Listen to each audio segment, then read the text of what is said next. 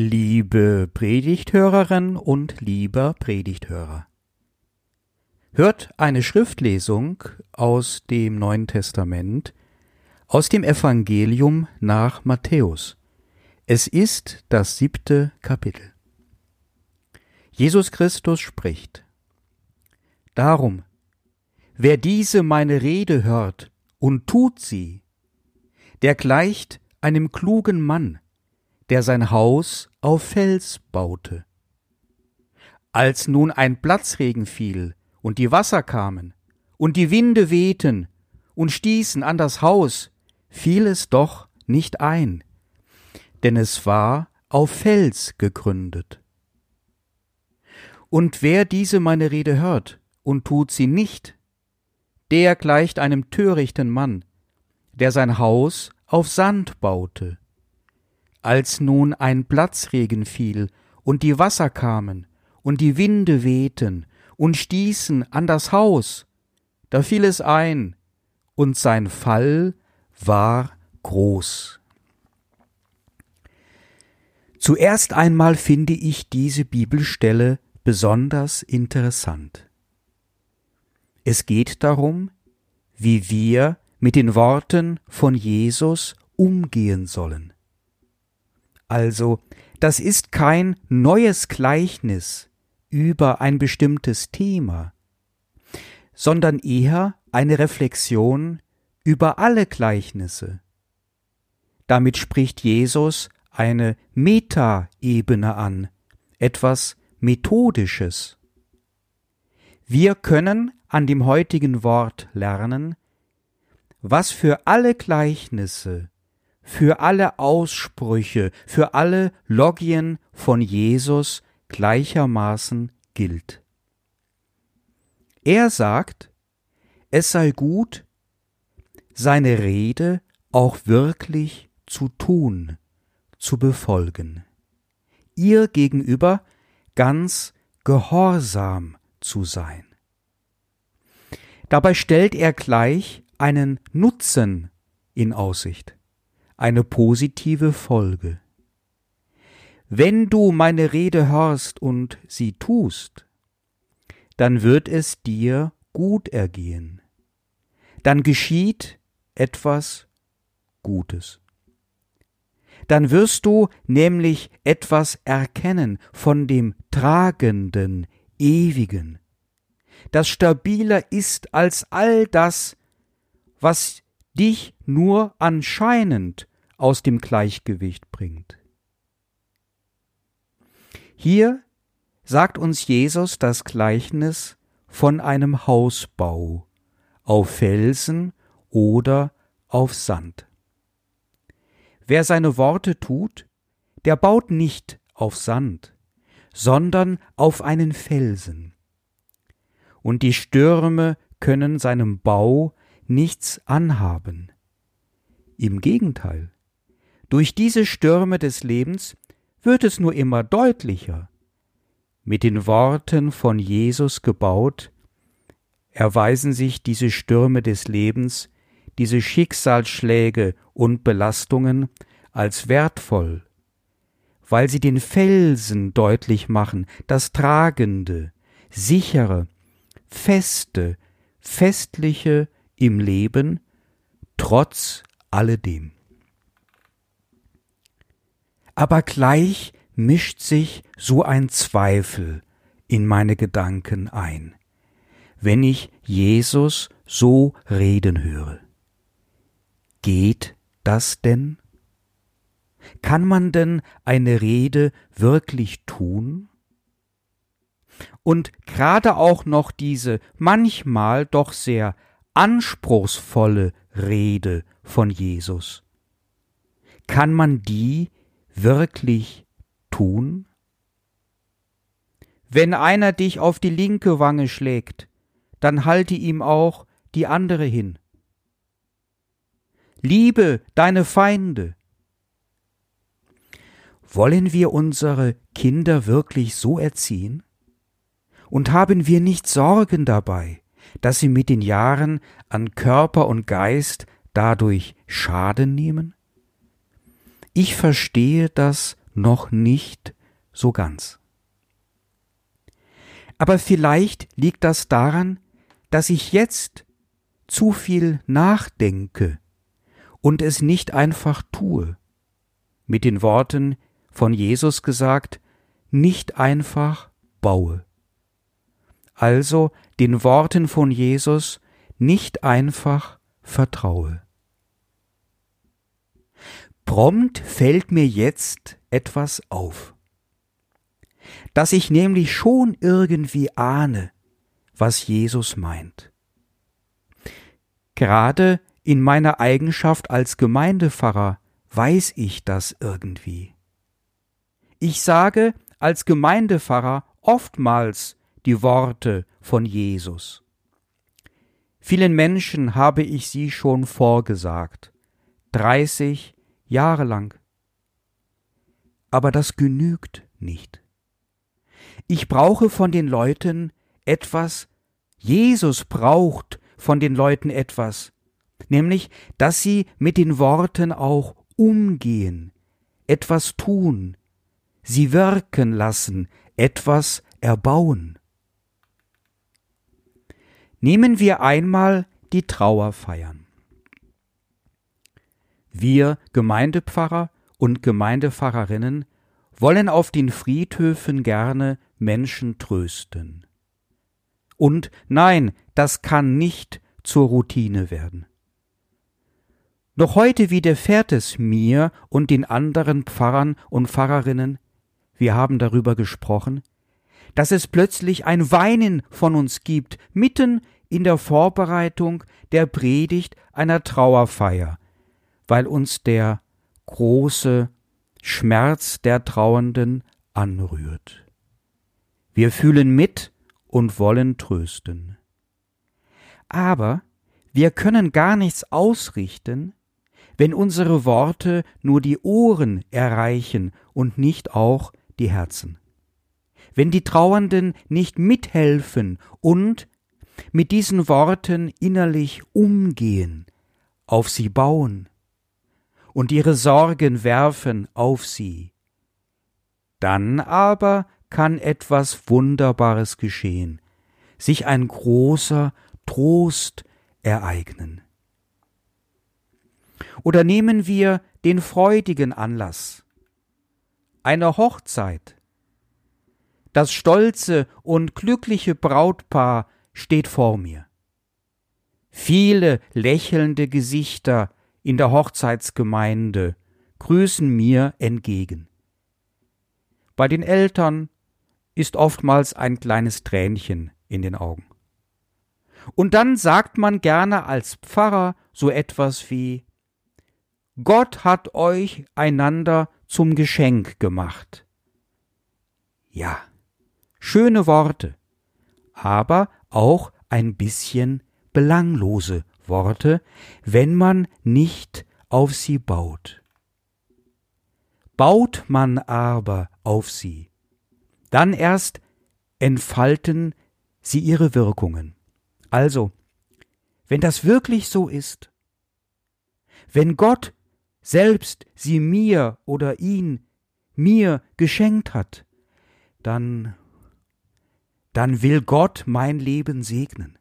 Dann will er, dass ich nicht mehr als Einzelkämpfer oder Einzelkämpferin unterwegs bin. Dann möchte ich mich dieses großen Geschenkes als würdig erweisen und alles tun, damit es ihr oder ihm bei mir gut geht.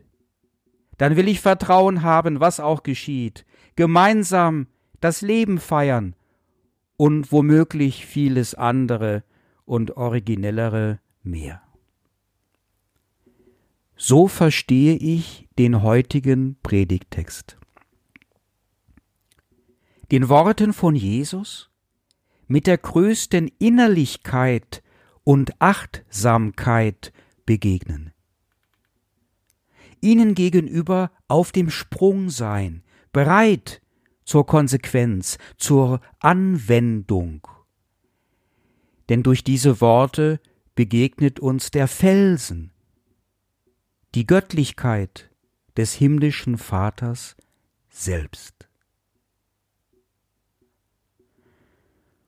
Und demgegenüber verstehe ich sie nicht so ganz, die vielen Menschen, welche so gerne in die Kirchen gehen, besonders dann, wenn sie leer sind, und die sich da so gerne hinsetzen und sich Gott nahe fühlen und großen Wert darauf legen, dass dann gerade kein Gottesdienst stattfindet und keine Predigt. Manchmal klingen Leute am Pfarrhaus Sturm und schimpfen mit mir, weil die Kirche am Sonntagnachmittag bei uns abgeschlossen ist. Ja, ich finde es auch sehr schön, in einer leeren Kirche zu sitzen, mache ich auch gerne, beten und meditieren in einer leeren Kirche. Aber noch viel schöner ist es, das Wort unseres Herrn Jesus Christus zu hören und es auch zu tun und von ihm zu lernen und dadurch Gott selbst nahezukommen und ihn in unserem Leben als etwas Tragendes zu entdecken. Warum lassen wir uns das in unserer Gesellschaft in diesen Jahren so eklatant entgehen? Schön blöd sind wir. Aber lassen wir uns auf die Worte von Jesus Christus wirklich ein. Kommt, wir gehen mal Häusle bauen. Ich habe mir dafür drei Bauplätze ausgesucht. Erster Bauplatz. Nach einem Gleichnis von Jesus sollen wir unsere Talente nicht verstecken. Also, da war ein reicher Mann, der vertraut seinen Besitz seinen Knechten an und reist außer Landes. Es geht um Zentner von Silber, ein Zentner hieß früher ein Talent. Einer der Knechte vergräbt sein Talent und wird dafür vom Chef ordentlich runtergeputzt. Gott will, dass wir etwas tun aus dem, was er uns als Begabung anvertraut. Er will uns dadurch wachsen sehen zu einem großen Leben. Matthäus Kapitel 25 Besonders Konfirmanden und Konfirmandinnen gefällt dieses Gleichnis. Sie wittern ihre Chance, ihre Begabungen und Talente, und seien sie noch so verborgen und ausgefallen, als Gott gegeben anzusehen und sie bei sich zu entdecken, sich daran zu freuen und sie auszubilden. Aber was hat mir Gott gegeben? Was darf ich für einen Schatz heben? Was ist meine gute und teure Begabung? Es ist für jeden und für jeder etwas dabei. Manche Eltern freuen sich an diesem Gleichnis eher weniger. Denn muss jetzt der intelligente Sohn wirklich ein Handwerk erlernen wollen? Und muss jetzt die Tochter unbedingt im Leben ihrer Meinung nach vor allen Dingen eines werden, nämlich Mutter? Man hätte sich ihr etwas anderes vorgestellt was in die Sicherheit führt oder in den Reichtum oder in ein schillerndes, buntes Leben. Ich nehme diese Einwände der Eltern sehr ernst. Wir sprechen darüber auf den Konfirmanden Elternabend, denn sie lieben ja ihre Kinder. Aber wenn sie sehen, wohin das führt, wenn man die eigenen Begabungen als Geschenke Gottes ansieht. Dass dies führen kann in eine geglückte Identität, dann findet doch alles noch sein gutes Ende. dann können auch aus dieser ummauerten Identität so manche Lebensstürme ausgehalten werden, und das Haus stürzt doch nicht ein. Jedenfalls durfte ich hier schon Wunderbares beobachten. Zweiter Bauplatz. Es geht bei Jesus keineswegs um die Identität auf Teufel komm raus. Es geht um eine Identität, welche Gott vertraut und welche letzten Endes von Gott verliehen ist. Davon berührt ist das Thema der persönlichen Freiheit. Nach den Worten von Jesus aus Nazareth ist die Bindung an Gott höher einzuschätzen als die persönliche Freiheit. Und mit diesen Steinen sollen wir bauen. Nehmen wir einmal die in der Bergpredigt von Matthäus 5 bis 7 zum Ausdruck gebrachte Kritik an dem Egoismus und an der Egozentrik von Menschen, an ihrer Selbstgefälligkeit. Da heißt es, was siehst du aber den Splitter in deines Bruders Auge und nimmst nicht wahr den Balken in deinem Auge, sagt Jesus. Vor wenigen Tagen setzte sich ein Demonstrationszug in Berlin in Bewegung und forderte die Abschaffung aller Corona-Maßnahmen, welche gerade hier in Deutschland doch so überaus erfolgreich waren. Die Polizei musste die Abschlusskundgebung sogar auflösen. Denn es trug dabei kaum jemand den vorgeschriebenen Mundschutz und die Abstandsregelung wurde gar nicht eingehalten. Stattdessen wurde behauptet, die politische Führung mache bei Corona nahezu alles falsch und die Bedrohung durch das Virus existiere gar nicht und so weiter. Man hatte sich beim Betrachten der Berichterstattung regelrecht fremd geschämt. Die Corona-Pandemie fegt wie ein gewaltiger Sturm über den Erdball. Häuser, die aus den Steinen der Egozentrik, der Ignoranz und der Dummheit, aus den Steinen des Besserwissertums und der fehlenden Selbstkritik aufgebaut sind, stürzen ein. Durch die Worte von Jesus, wenn wir sie denn wirklich tun, wenn wir selbstkritisch und mit dem gehörigen Respekt voreinander und vor den politisch Verantwortlichen jenseits von Verschwörungsideologien miteinander umgehen, erstarken unsere Landschaften.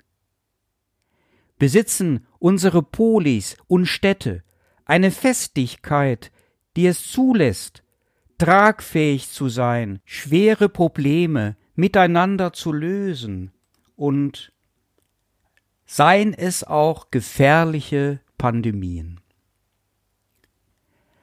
Einen dritten Bauplatz habe ich ausgewählt. Auf diesem Bauplatz haben wir es mit besonders schönen Steinen zu tun.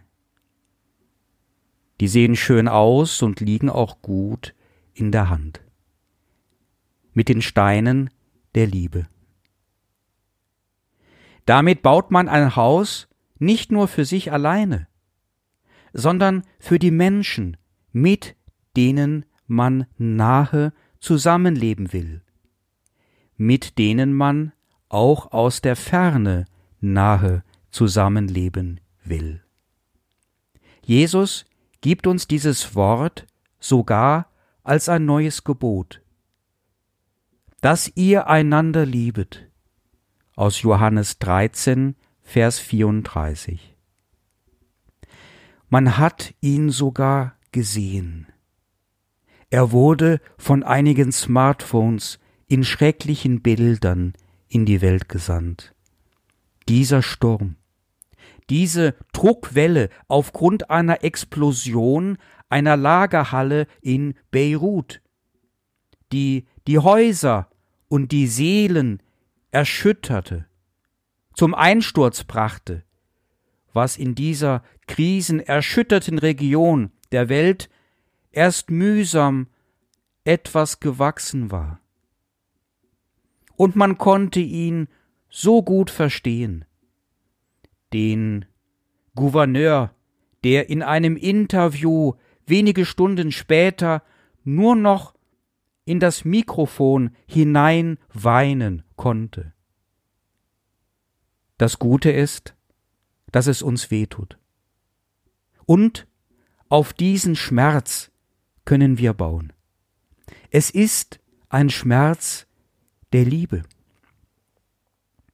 Und das heißt jetzt die Liebe tun.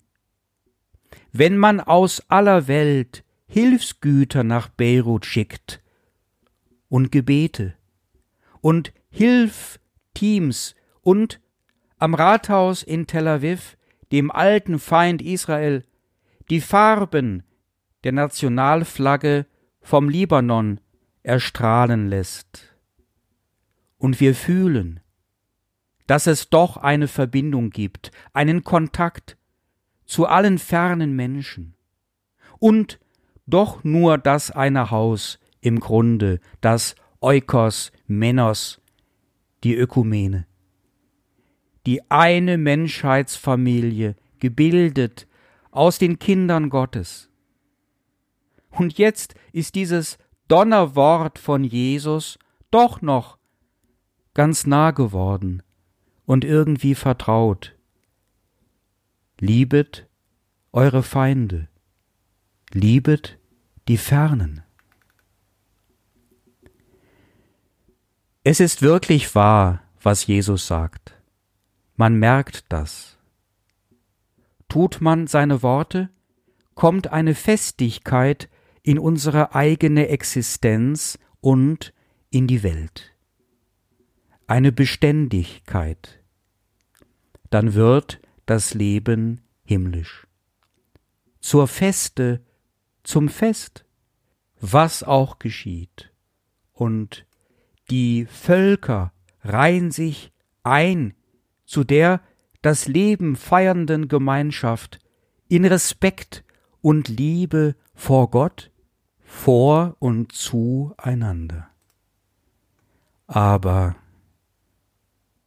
lass uns wachsam bleiben für das vertrauensvolle Tun des Wortes Gottes. Also, Achtung, da kommt was auf dich zu, auf mich auch ein fieser Sturm, dein eigener Tod und meiner. Aber keine Angst, es ist immer noch die Zeit zum Häusle bauen. Und der Friede Gottes, welcher höher ist als alle menschliche Vernunft, er bewahrt unsere Herzen und Sinne in Jesus Christus. Amen.